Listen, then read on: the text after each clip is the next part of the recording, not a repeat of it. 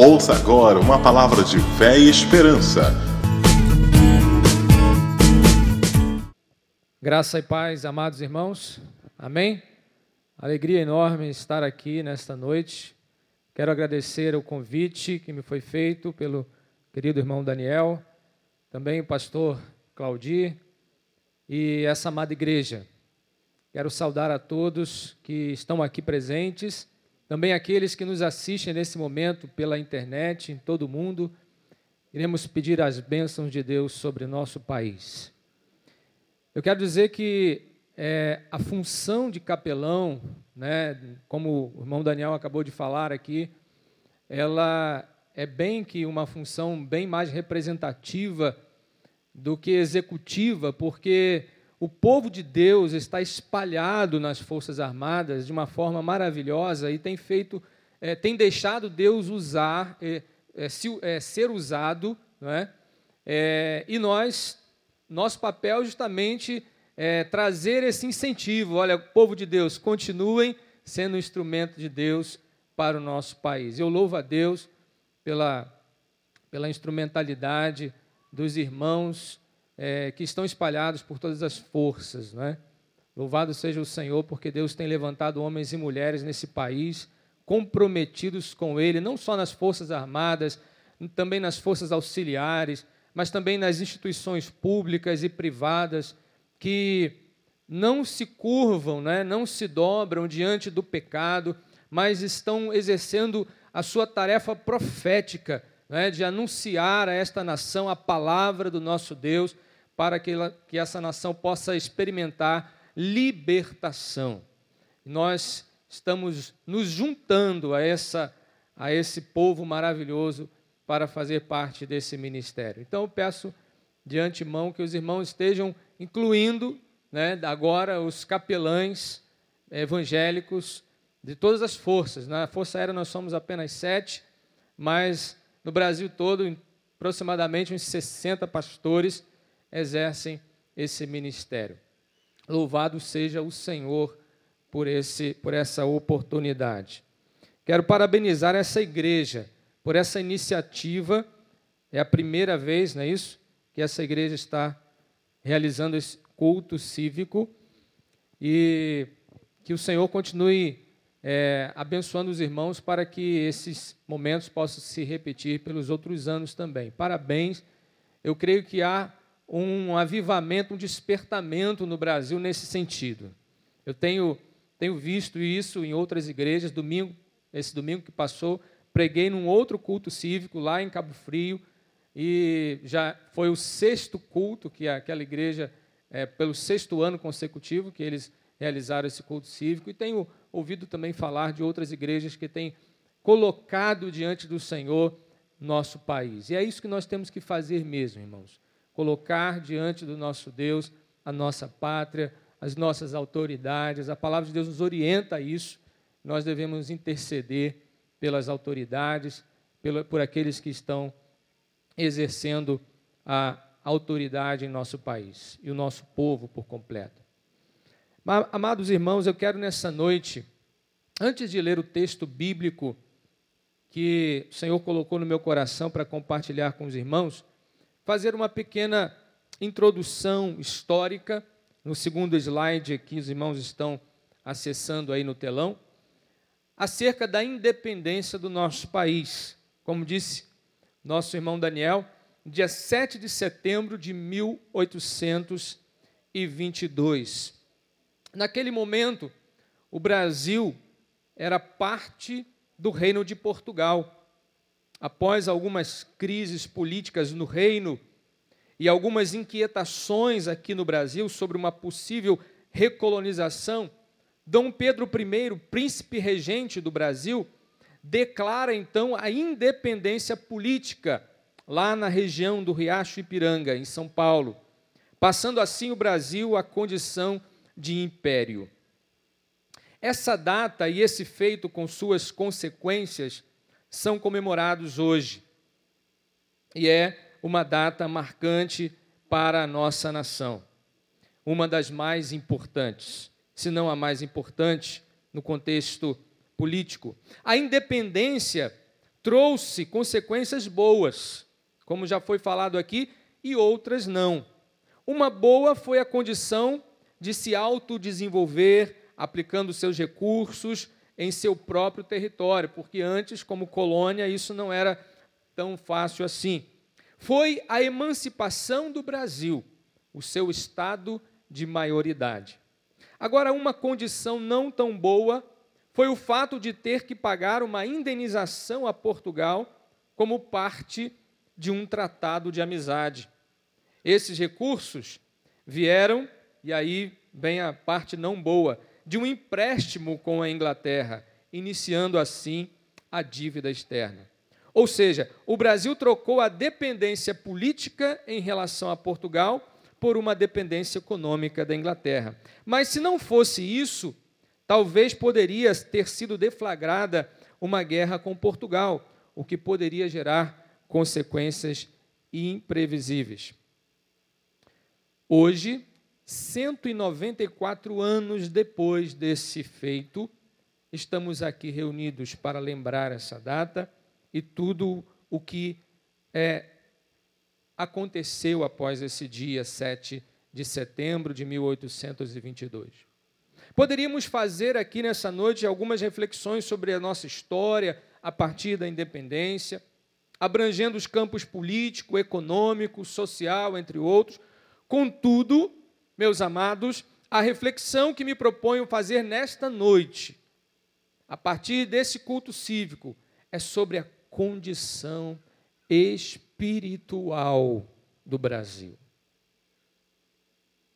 Não como um Estado soberano, pois o país se declara na sua, nas suas leis um Estado laico, mas como um povo, pessoas, um povo que se chama brasileiro por nascer nesse território. Pelo fato de ser um Estado laico, não ter uma religião oficial já desde 1891, mas traz consigo várias heranças religiosas, heranças plurais. Como todos sabem, nós recebemos a herança católica apostólica romana de Portugal, a herança das religiões tribais africanas, a herança evangélica dos imigrantes europeus e norte-americanos, e ainda possuímos a prática indígena, religiosa indígena. Atualmente também há as influências das religiões orientais. Religiosamente, o Brasil é hoje uma colcha de retalhos. Fenômeno este que tem sido experimentado por muitos países do mundo, principalmente os que se abriram à liberdade de culto e credo. Contudo, meus irmãos, eu também não estou propondo nesta noite uma reflexão religiosa, muito menos cultural, mas muito além disso, como disse, uma reflexão espiritual. Então eu gostaria que você, nesse momento, é, se colocasse diante do Senhor em oração e no seu coração dissesse para Deus: Deus, eu desejo, eu necessito, eu preciso ouvir a tua voz. Amém? Eu necessito, nós necessitamos aqui nessa noite, o Brasil necessita ouvir a tua voz. O texto proposto aqui nesta noite, irmãos, está em Provérbios. O terceiro slide mostra Provérbios, capítulo 14, verso 34. Será que nós podemos ler juntos? Leamos. A justiça exalta as nações, mas o pecado é o opróbrio dos povos. Eu não ouvi os irmãos. Vamos ler, acho que está dando para ler, né? Está bem, tá bem legível aí, né? Vamos ler juntos? Todos. A justiça mas o pecado é o opróbrio dos povos. Importante a gente compreender esse texto dentro do seu contexto também. Esse provérbio, como é, o próprio né, nome já diz, Provérbios, do livro de Provérbios. Sabemos bem que quem escreveu este livro, quem compilou este livro foi o grande, famoso, conhecido rei quem? Salomão. Muito bem. Esse livro tem algumas divisões importantes, interessantes. No início do livro de Provérbios, nós vemos várias citações acerca, vários capítulos, falando sobre a grandiosidade da sabedoria, a importância da sabedoria, a excelência da sabedoria, mais precisamente até o capítulo 9. Do capítulo 10 até a metade do 22, nós vemos vários versículos, e aqui está esse texto que nós acabamos de ler, é, que tem assim uma, uma questão muito interessante. São provérbios, na maioria deles, de causa e efeito. Ou seja, apresentando uma, uh, uma causa que gera uma consequência, em contraste com uma outra causa que gera outra consequência. E geralmente sempre assim, uma causa é, considerada é, sábia, boa, inteligente, que gera uma consequência próspera, de benefício, e uma outra causa, contrastando com uma outra causa que não é tão sábia, não é, é inteligente, não é boa, gerando a consequência ruim. Isso está na maior parte desses provérbios, especialmente do capítulo 10 ao 22. Do 22 ao 29, Salomão buscou provérbios de outros sábios da sua época, e aí colocou no livro também. No capítulo 30, ele traz as palavras de Agur, palavras de sabedoria, e no 31, as palavras da mãe do rei Lemuel, no, finalizando com a, a, os conselhos é, as palavras acerca da mulher virtuosa. Mas então, situando nesse livro, nós vemos esse versículo aí, o versículo 34 do capítulo 14, que nos diz, né, como nós lemos, a justiça exalta as nações, mas o pecado é o opróbrio dos povos. Vejam bem a estrutura desse versículo. Primeiro, a causa, a justiça, e a consequência, exalta as nações. E a contraposição de uma outra causa, o opróbrio ou o pecado. Em uma, uma outra tradução fala o pecado, o opróbrio, gerando, né, aliás, o pecado gerando a consequência do opróbrio dos povos, que é a vergonha. Eu quero pensar com os irmãos sobre esse texto na seguinte questão. Aí nós percebemos que há uma ordem estabelecida. Eu quero pensar sobre ordem nesta noite. Existe, quando nós olhamos para a criação do nosso mundo, quando nós olhamos para todos os detalhes que nos rodeiam, para tudo que está ao nosso redor, seja é, num, num, contexto mais amplo do universo, da criação do, dos sistemas, dos planetas, da, da, das galáxias, seja na formação do nosso planeta ou na nossa própria formação biológica, nós vemos que existem é, ordens, que existe uma ordem muito clara, muito definida. Aqui o provérbio está trazendo isso também à tona. Existe uma ordem estabelecida. Existe algo que foi trazido ao mundo para que essa, isso que, que foi é, é, a causa do que existe fosse, funcionasse de uma forma eficaz, correta, para com o propósito para o qual ela foi criada. É interessante nós pensarmos dessa forma, para que uma um propósito ele se cumpra, existe um objetivo e nesse objetivo há então uma ordem para que as coisas fluam de uma forma que esse propósito seja atingido no seu êxito total.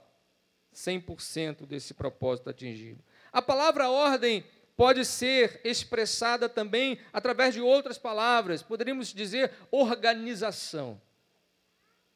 Organização. Eu creio que todos nós é, entendemos bem o que é uma organização. Podemos ter organizações, instituições, mas organização no sentido maior, no sentido de é, as, as devidas coisas nos seus devidos lugares. É interessante a gente pensar que existe um modus operandi para cada coisa que existe.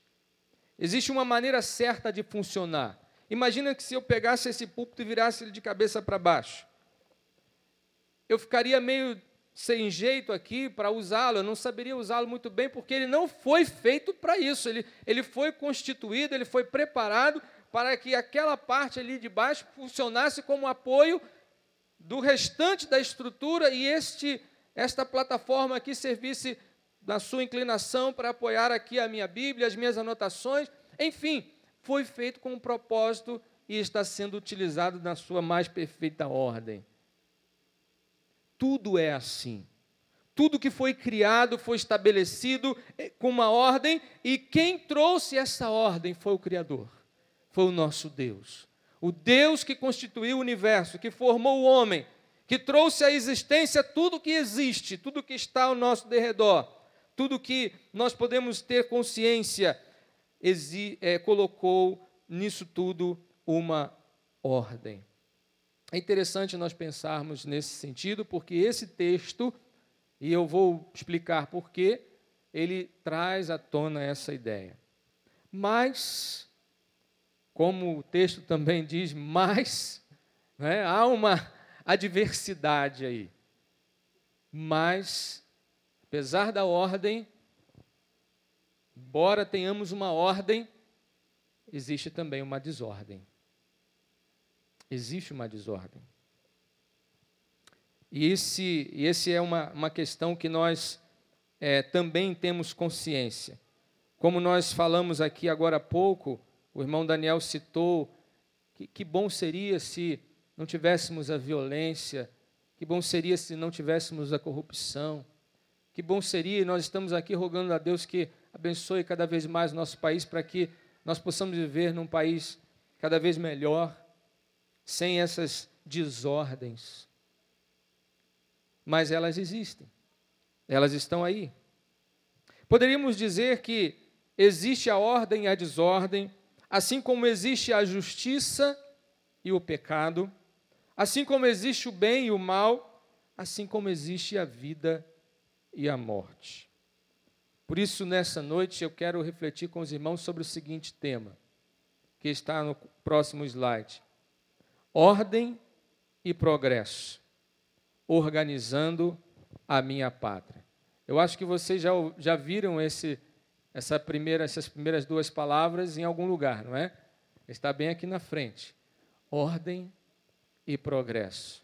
Mas eu quero adicionar a essas duas palavras, ou três palavras, né? É, essa outra ideia, organizando a minha pátria. Que pátria é essa? Que pátria que precisa ser organizada? Nós aqui estamos falando do nosso país nesse dia da independência, mas eu gostaria que os irmãos pensassem comigo em uma outra pátria muito mais íntima de cada um de nós, que muitas vezes pode estar desorganizada, que pode estar em desordem. Eu não sei como está a sua vida, mas eu quero dizer exatamente sobre isso. Há uma pátria que é você. Você é uma pátria. E o que o Senhor quer dizer a você nessa noite é que se há uma necessidade de organizar, de colocar ordem, hoje é esse dia. Amém? Chegou a hora para você. O momento é agora. Você está diante do altar de Deus. Se você reconhece que há a necessidade de organizar a sua vida, para que essa vida, para que a sua pátria esteja de acordo com a ordem que Deus estabeleceu para tudo, seja para o universo, incluindo você, então hoje é o dia, agora é a hora. Eu quero convidá-lo a começar desde já a deixar Deus organizar a sua vida hoje. Porque é para isso que você está aqui. E é para isso que Deus me trouxe aqui para te dizer isso. Então eu quero convidá-lo a iniciar uma campanha. Você já está em campanha? Hã? Eu quero iniciá-lo a, a eu quero convidá-lo a iniciar uma campanha, uma campanha diferente, uma campanha pelo governo de sua vida. Não estamos falando aqui de uma campanha pelo governo da cidade do Rio de Janeiro, não, nem tampouco pelo governo do estado, nem tampouco pelo governo do país, mas eu quero convidá-lo a iniciar nesta noite uma campanha pelo governo da sua vida. Essa pátria que, que Deus quer organizar, você precisa trabalhar nessa campanha. E eu quero sugerir a você, a partir de agora, que você adote algumas medidas emergenciais nessa campanha. Medidas emergenciais que vão compor esse plano de governo.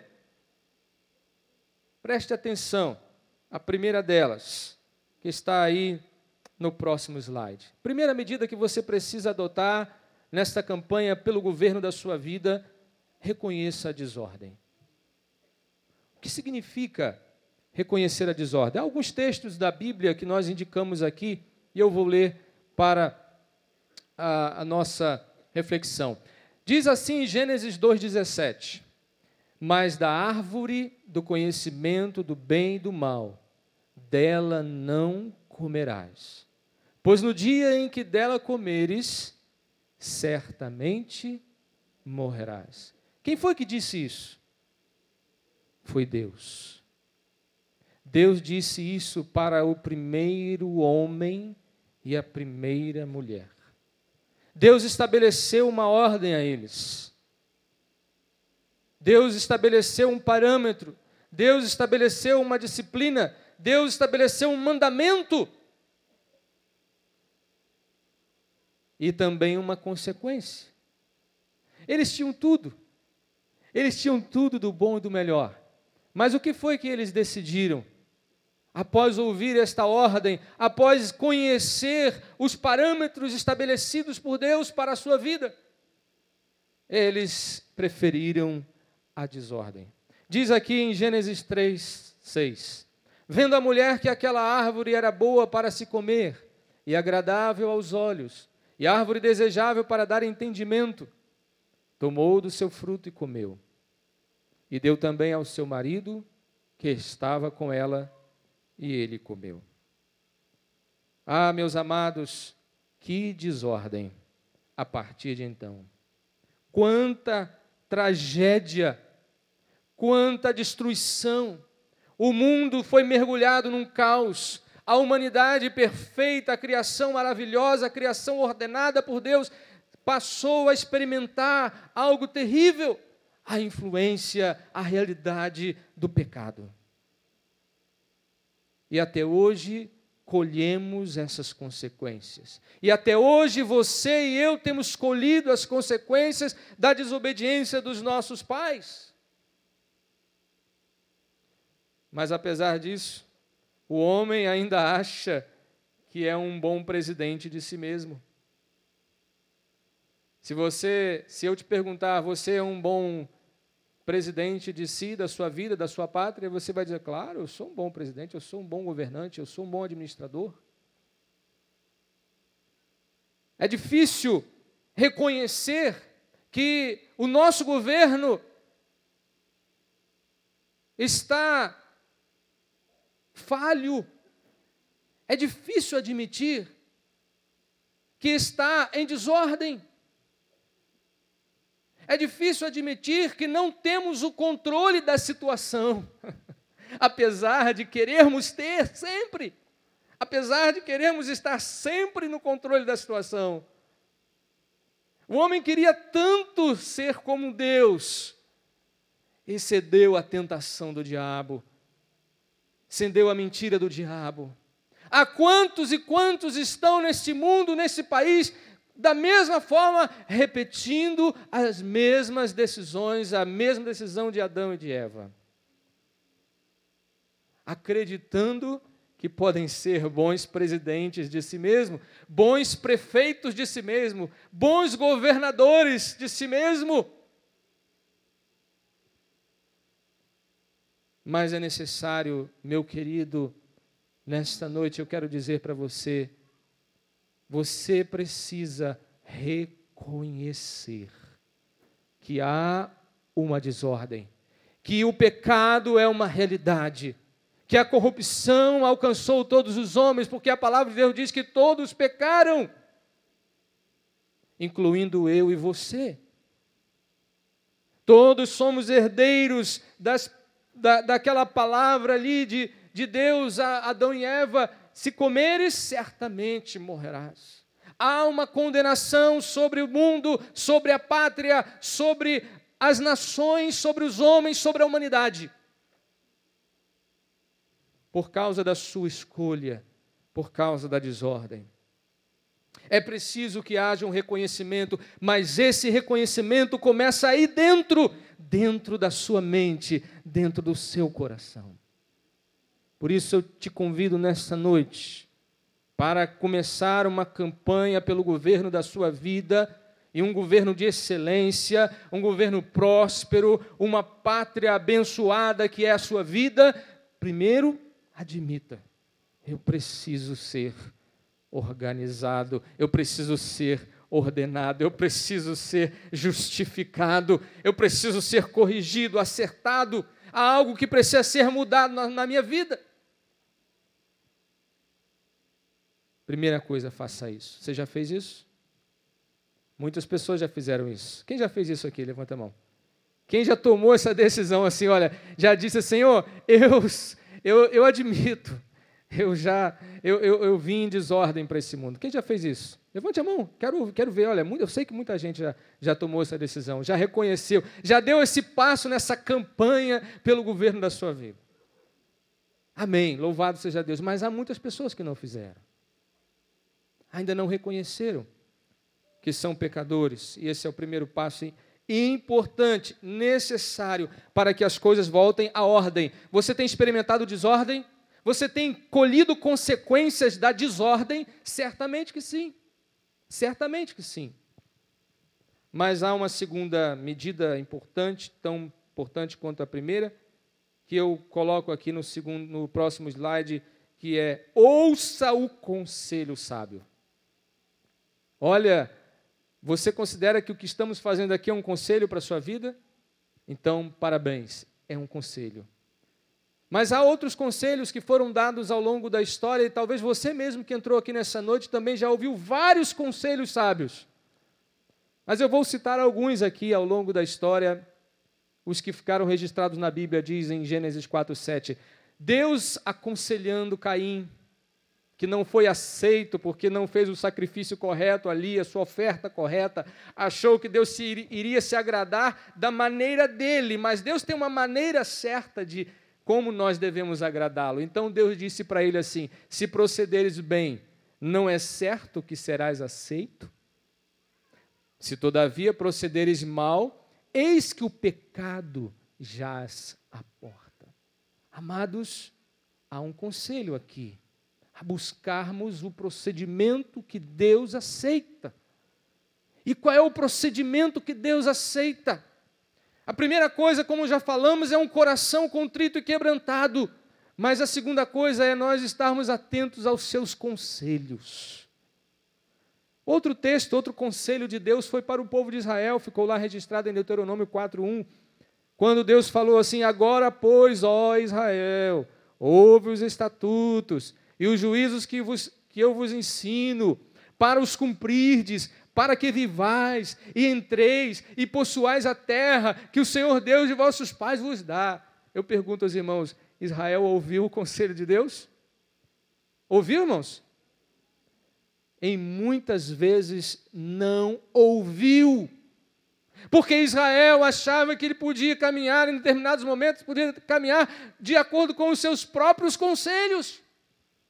E muita gente hoje continua pensando assim: achando que pode caminhar segundo os seus próprios conselhos, segundo o seu, o seu cabedal de conhecimento adquirido ao longo da vida. E muitas pessoas dizem assim: não, mas eu já tenho muita experiência de vida, eu sei exatamente o que, que fazer nessas circunstâncias. E aí, quando vem uma circunstância que não, você não sabe fazer, o que, que você faz? E aí você entra em desespero. Porque se você não conhece o conselho de Deus, se você não conhece a palavra de Deus, você não terá paz. Se o Brasil não conhecer a palavra de Deus, o conselho de Deus, ele não terá paz. É preciso ouvir o conselho de Deus. Próximo slide é um conselho, outro conselho. O, o, o, o profeta João Batista, declarando no deserto ao povo de Jerusalém, da região ali da Judéia, diz o seguinte: arrependei-vos porque está próximo o reino dos céus. Conselho de Deus vem ecoando há dois mil anos atrás até os dias de hoje. Depois adiante, em Romanos 13, versículo 12, o apóstolo Paulo escrevendo aos Romanos diz: Vai alta a noite e vem chegando o dia, deixemos, pois, as obras das trevas e revistamos-nos das, armas da luz. Esses são conselhos de Deus para nós precisamos abandonar tudo aquilo que não agrada a Deus. O Brasil precisa deixar o pecado. Mas antes do Brasil deixar o pecado, talvez haja alguém aqui que ainda não tomou essa decisão. Ainda está se deliciando no pecado ainda está se deleitando com os manjares desta terra que está sob a condenação do pecado. É necessário que haja uma decisão. Arrependei-vos, porque é chegado o reino dos céus. Meu amigo, você que entrou aqui nessa noite, mas que ainda não tomou uma decisão de obedecer a palavra de Deus, Saiba que Deus está aqui tocando, falando, o Espírito Santo de Deus está falando ao seu coração nesta hora. Arrependei-vos, deixai para trás, abandone, largue para trás esta vida que até hoje tem te trazido desordem. Porque agora eu quero construir uma ordem nova na sua vida, amém. Eu quero construir algo novo na sua vida. Aleluia. É preciso ouvir o conselho de Deus. É preciso atender o chamado do Senhor. Terra, terra, terra, ouve a palavra do Senhor. Brasil, ouve a palavra do Senhor. Rio de Janeiro, ouve a palavra. O conselho de Deus está sendo anunciado em todos os cantos desta pátria, mas é necessário ouvir o conselho, atender, atender, atender o conselho de Deus. É preciso, nesse instante, ao atender o conselho de Deus, abdicar do trono. Eu falei aqui agora há pouco de uma campanha pelo governo da sua vida. Mas é tão difícil deixar o trono, porque se você está no governo da sua vida, se você está sentado aí no trono do seu coração, se é o seu eu que está aí, saiba que nesse momento existe uma grande luta sendo travada dentro de você. E Deus está dizendo para você nesse momento: é necessário abdicar do trono, é necessário renunciar renuncie agora. Jesus falou: é necessário para aqueles que quiserem ser meus discípulos renunciarem-se a si mesmo, negarem-se a si mesmo, tomarem a sua cruz e seguir-me. Por isso, o convite de Deus nesta noite, para nesta campanha pelo governo da sua vida, renuncie o, o mandato do autogoverno, renuncie esse governo que foi tomado pela força da sua vontade um governo aonde você é o ditador. Renuncie agora. Deus está te convidando a deixar com que Ele se assente no trono da sua vida. É agora, esse é o momento aonde você vai ter a vitória nessa campanha. Vem então o último slide, penúltimo slide. A terceira medida, aceite. Aceite a nova ordem. Olha o que diz o apóstolo Paulo aos Romanos acerca deste mundo, acerca da situação da humanidade. Ele diz assim: se pela ofensa de um, quem foi esse um? Adão e Eva. Se pela ofensa de um, e por meio de um só, reinou a morte, reinou a desordem, reinou a injustiça, reinou a violência, reinou a enfermidade, muito mais os que recebem a abundância da graça e o dom da justiça reinarão em vida. Amém? Reinarão em vida por meio de um só, a saber, Jesus Cristo. Não há outro nome dado entre os homens pelo qual devamos ser salvos. Só há um mediador entre Deus e os homens, Jesus Cristo, homem. Amados, queridos, é preciso convidar agora, nesse momento, o Senhor da glória, Jesus Cristo, Rei da glória, para se assentar no trono do seu coração. Convide agora. Ele não vai forçar, mas ele precisa ser eleito por você. Quem vai elegê-lo é você. Quem elege Jesus Cristo como Senhor da vida somos nós. E a partir do momento em que nós elegemos a Jesus, que nós aceitamos a Jesus, o Senhor Jesus se assenta no trono da nossa vida e começa a colocar as coisas em ordem. Começa a organizar tudo, começa a dar a, a ordem que ele já havia pré-estabelecido antes da fundação do mundo dos propósitos dele para mim e para você quando nos criou. Ele passa então a te dar sentido. Você vai entender por que você está aqui, por que você existe, por que você foi criado, para onde você vai quando partir desse mundo. Você vai passar a entender isso. Amado, querido, abra o seu coração. Deixa Jesus sentar nesse trono para a glória e honra dele e para a sua felicidade, para a sua vitória, para a vida eterna. Ah, queridos, o outro texto que nós temos aí em, Apocalipse 21, 5a diz: E aquele que está sentado no trono disse: Eis que faço novas todas as coisas. Amém?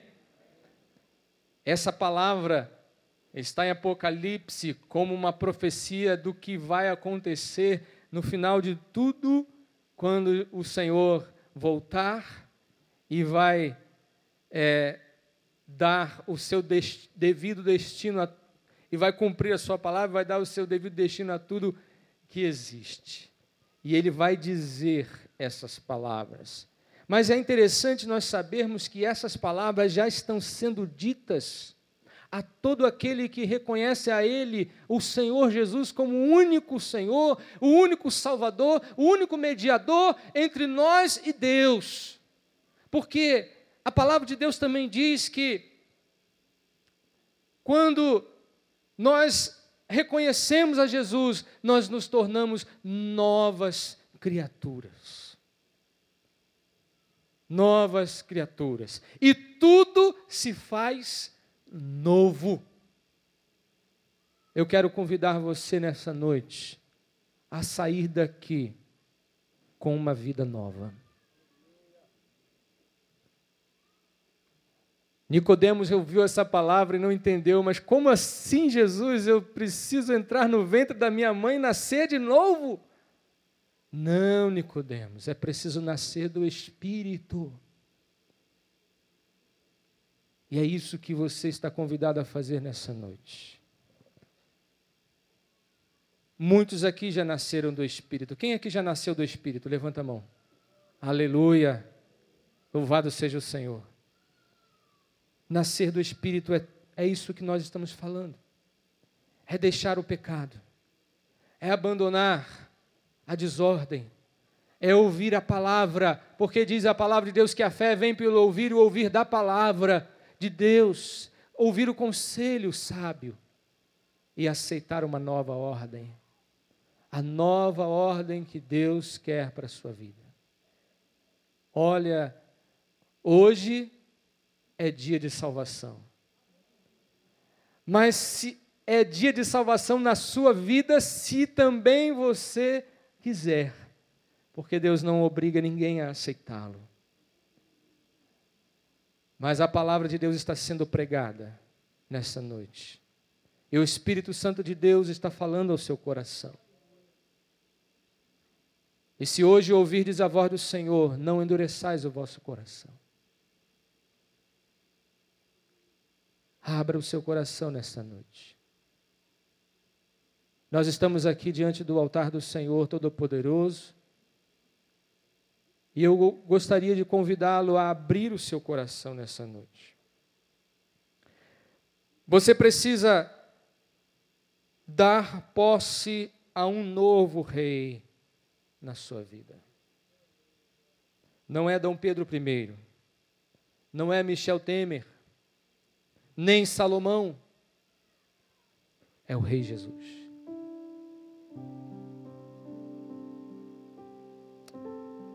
Jesus está batendo a porta do seu coração. Ele quer ser o rei dessa pátria aí. Porque quando ele for o rei dessa pátria aí, ele poderá ser também o rei da pátria ali, e acolá, e até os confins da terra. Jesus chamou aqueles que haviam deixado que ele fosse rei de sua pátria, antes de subir para o céu, diz assim: Olha, ide, façam discípulos de todas as nações, ensinando-as a guardar todas as coisas que eu vos tenho mandado, e eis que eu estarei como estou com vocês até os fins dos tempos. Mas é necessário uma decisão. E é tão Deus é tão bom.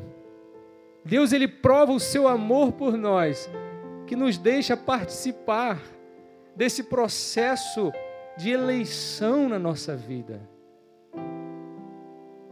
Ele te chama nessa noite. Abra o seu coração, convide Jesus para reinar. Eu quero orar, quero orar nesse instante por isso, por essa causa, que é a sua pátria. Já oramos pelo país, temos orado pelo Brasil, mas hoje eu quero orar por você, pela sua pátria, pelo seu coração. Eu convido você a fechar os seus olhos nesse momento. Convido você a não se distrair com mais nada agora. De tudo aquilo que o Senhor falou ao seu coração, responda agora. Fale com Deus agora. Sabe, meu querido, desejo de Deus é que os seus filhos o busquem de todo o coração. Esse é o desejo de Deus, a expectativa de Deus em relação a nós, em relação a você. Ele está o tempo todo te procurando, te buscando, te esperando, como aquele pai do filho pródigo, que ficava esperando o filho voltar, e do jeito que voltasse, ele ia recebê-lo com alegria. Da mesma forma, Deus está agindo em relação a você, meu filho. Estou esperando por você. Quero te abençoar. Eu quero reinar no teu coração. Eu quero sentar no trono da tua vida. Eu quero te fazer prosperar espiritualmente e abundar na sua vida em todos os sentidos para toda a eternidade. Eu quero estar contigo, eu quero anular o efeito do pecado, eu quero tirar de, de você essa condenação de desordem que o pecado trouxe lá desde o Éden. Eu quero tirar isso de você, eu quero, quero que o sangue do meu filho Jesus seja derramado na sua vida e limpe você, e te absolva, e te purifique, e te traga de novo para o meu aconchego Deus está dizendo isso para você. Mas você precisa dizer para Deus, como o filho pródigo disse: Pai, eu pequei. Eu pequei, não sou digno. Não sou digno de ser considerado teu filho. Trata-me como pelo menos um dos teus trabalhadores. Você precisa dar esse passo em direção ao Senhor, reconhecendo a desordem, mas disposto a ser recebido pelo Pai. Porque o Pai está pronto a te colocar sandálias novas, vestes novas, um anel no dedo, te abraçar e te chamar para uma festa maravilhosa nos céus. Porque a palavra de Deus diz que a festa nos céus quando um pecador se arrepende. Eu quero orar. Eu não sei quantos que aqui estão nessa noite que estão sinceramente abrindo seu coração para Jesus. Mas uma coisa eu sei, Deus sabe. Deus vê. Deus sonda. O Espírito de Deus está sondando o seu coração nessa noite. Talvez você que está nos assistindo pela internet, da mesma forma, Deus está aí, pronto a te receber. Eu peço que você feche os seus olhos e ore comigo. Deus, muitos, muitos somos aqui, um número expressivo aqui. Clamamos por nossa pátria brasileira. Mas, Senhor, há muitos aqui, ou possivelmente alguns aqui, que chegaram aqui totalmente desorganizados espiritualmente, com a sua vida bagunçada, estragada, talvez até acreditando que estava tudo perdido Obrigado, Senhor, porque isso não é verdade, não está tudo perdido. O Senhor, o Teu Espírito Santo está aqui para nos dizer exatamente o contrário. Eis que faço novas todas as coisas. Sonda cada coração aqui, Pai. Se há alguém nesta noite que sinceramente está reconhecendo o seu pecado, a necessidade de se arrepender, e de ouvir a tua palavra e de aceitar a Jesus como Senhor e Salvador. Traz a esse coração a tua paz nesse instante, Pai. Sabemos que o Senhor está trazendo nesse momento essa paz. Aleluia. Louvado seja o Senhor. Possivelmente há alguém que ainda está resistindo, Senhor. Possivelmente alguém que ainda pensa que precisa consertar alguma coisa Ó Deus, faça-o enxergar que ele não conseguirá consertar se, se não entregar a sua vida para ti. Porque nós jamais conseguiremos ser bons governantes de nós mesmos. Jamais. Toca nessa vida e faça-o entender que só há uma maneira de sermos transformados, salvos, regenerados é por Jesus. Eu te louvo, Senhor, por tudo eu te louvo por esta noite. Eu te louvo por aqueles que já tomaram esta decisão de se renderem aos pés de Jesus. Mas mesmo estes que já se renderam aos pés de Jesus, possivelmente olham para trás, sentem saudade do Egito. Ó oh, Deus, tem misericórdia. Chama esse povo de volta, Senhor. Não permita jamais que eles vacilem, mas que olhem para Ti, olhem para o Senhor olhem para Jesus. Por isso eu oro em nome de Jesus. Amém. Continue orando. Eu queria perguntar, pedir que acendessem as luzes. Eu queria perguntar: tem alguém aqui que sinceramente, hoje, a partir de hoje, a partir dessa noite, desse momento, está tomando uma decisão de entregar a sua vida ao reino, ao reinado, ao governo de Jesus a partir de hoje. Tem alguém aqui? Eu queria conhecê-lo. Levante a sua mão. Eu gostaria de orar. Deus te abençoe. Mais alguém? Deus abençoe, Deus te abençoe. Mais alguém aí? Lá atrás, Deus abençoe. Deus abençoe. Glória seja dada ao nome do Senhor. Deus abençoe. Louvado seja o Senhor pela sua vida. Tem várias pessoas que estão levantando a mão. Eu queria fazer fazer um outro outro convite, não é? Eu quero conhecer vocês mais de perto. Eu, que, eu creio que há alguns irmãos aqui da igreja que gostariam de orar por você, de conhecer você também. Você pode levantar e vir aqui da frente? Por, por favor, saia do seu lugar. Levante e venha aqui na frente. Os pastores da igreja também vão te receber aqui. Né? Pode vir, você que levantou a sua mão, tomando essa decisão. A partir de hoje, Jesus é o, é o presidente da minha vida, da minha pátria. A partir de hoje eu aceito uma nova ordem. Eu aceito as leis de Deus, as promessas de Deus, a palavra de Deus. Pode vir, não tenha vergonha não. Olha, Jesus não teve a menor vergonha de ir até aquela cruz lá para morrer em seu lugar. Não é vergonha reconhecê-lo. Muito pelo contrário, é um gesto de coragem. Tenha coragem. Rompa, rompa com aquilo que te prende aí, com o teu passado, com as tuas dúvidas, porque o Senhor está pronto a transformar a sua vida a partir de hoje. Sabe por que eu vou dizer isso? Porque é importante você vir aqui. Porque a palavra de Deus diz que o Senhor, Ele deseja que nós o confessemos diante dos homens. Diante dos homens, diante desta terra. Aquele primeiro momento em que Pedro foi questionado, você também é um discípulo desse Jesus aí? O que foi que Pedro fez? ele negou a Jesus três vezes. E depois saiu para chorar, cheio de arrependimento, de remorso no seu coração. Mas Deus deu a ele uma outra chance, Jesus deu a ele uma outra chance.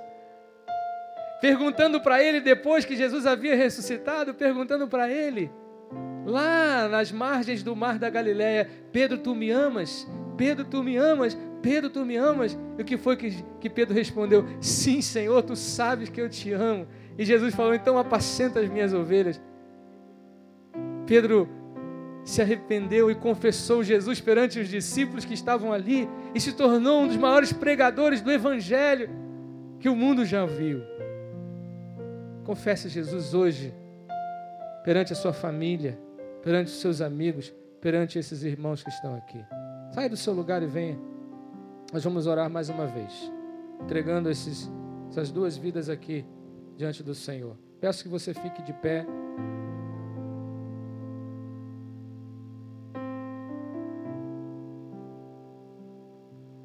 Coragem. É necessário coragem para caminhar com Jesus. Mas a promessa de Deus é certa. Deixo-vos a paz. A minha paz vos dou não vou lá dou como o mundo a dar. Jesus está dando paz ao coração daqueles que estão recebendo Jesus como Senhor e Salvador. Talvez você não tenha tido coragem de sair do seu lugar e vir aqui, mas queira depois conversar com algum dos pastores. Faça isso hoje ainda. Faça isso hoje ainda. Ele vai te ajudar, ele vai te orientar, ele vai te explicar melhor as suas dúvidas. Vamos orar mais uma vez. Santo e eterno Deus bendito.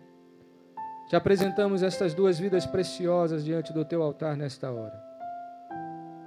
Porque são fruto da obra do teu Espírito Santo que convence o homem do pecado, da justiça e do juízo. Pai, eu te louvo, junto com esta congregação, por estas almas que hoje entram no paraíso, entram no reino de Deus. Louvado seja o nome do Senhor Jesus. Aleluia. Louvado seja. Ah, Senhor, eu oro por aqueles que ainda não tiveram coragem de assumir Jesus diante do público, mas que ainda façam. Ó oh, Deus, tendo a tua mão de misericórdia sobre eles. Te louvo por essa igreja.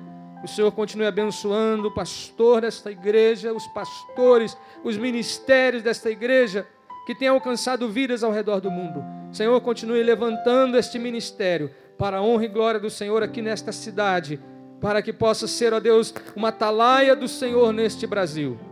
Louvado seja o Senhor. Louvado seja o Senhor. Em nome de Jesus. Amém.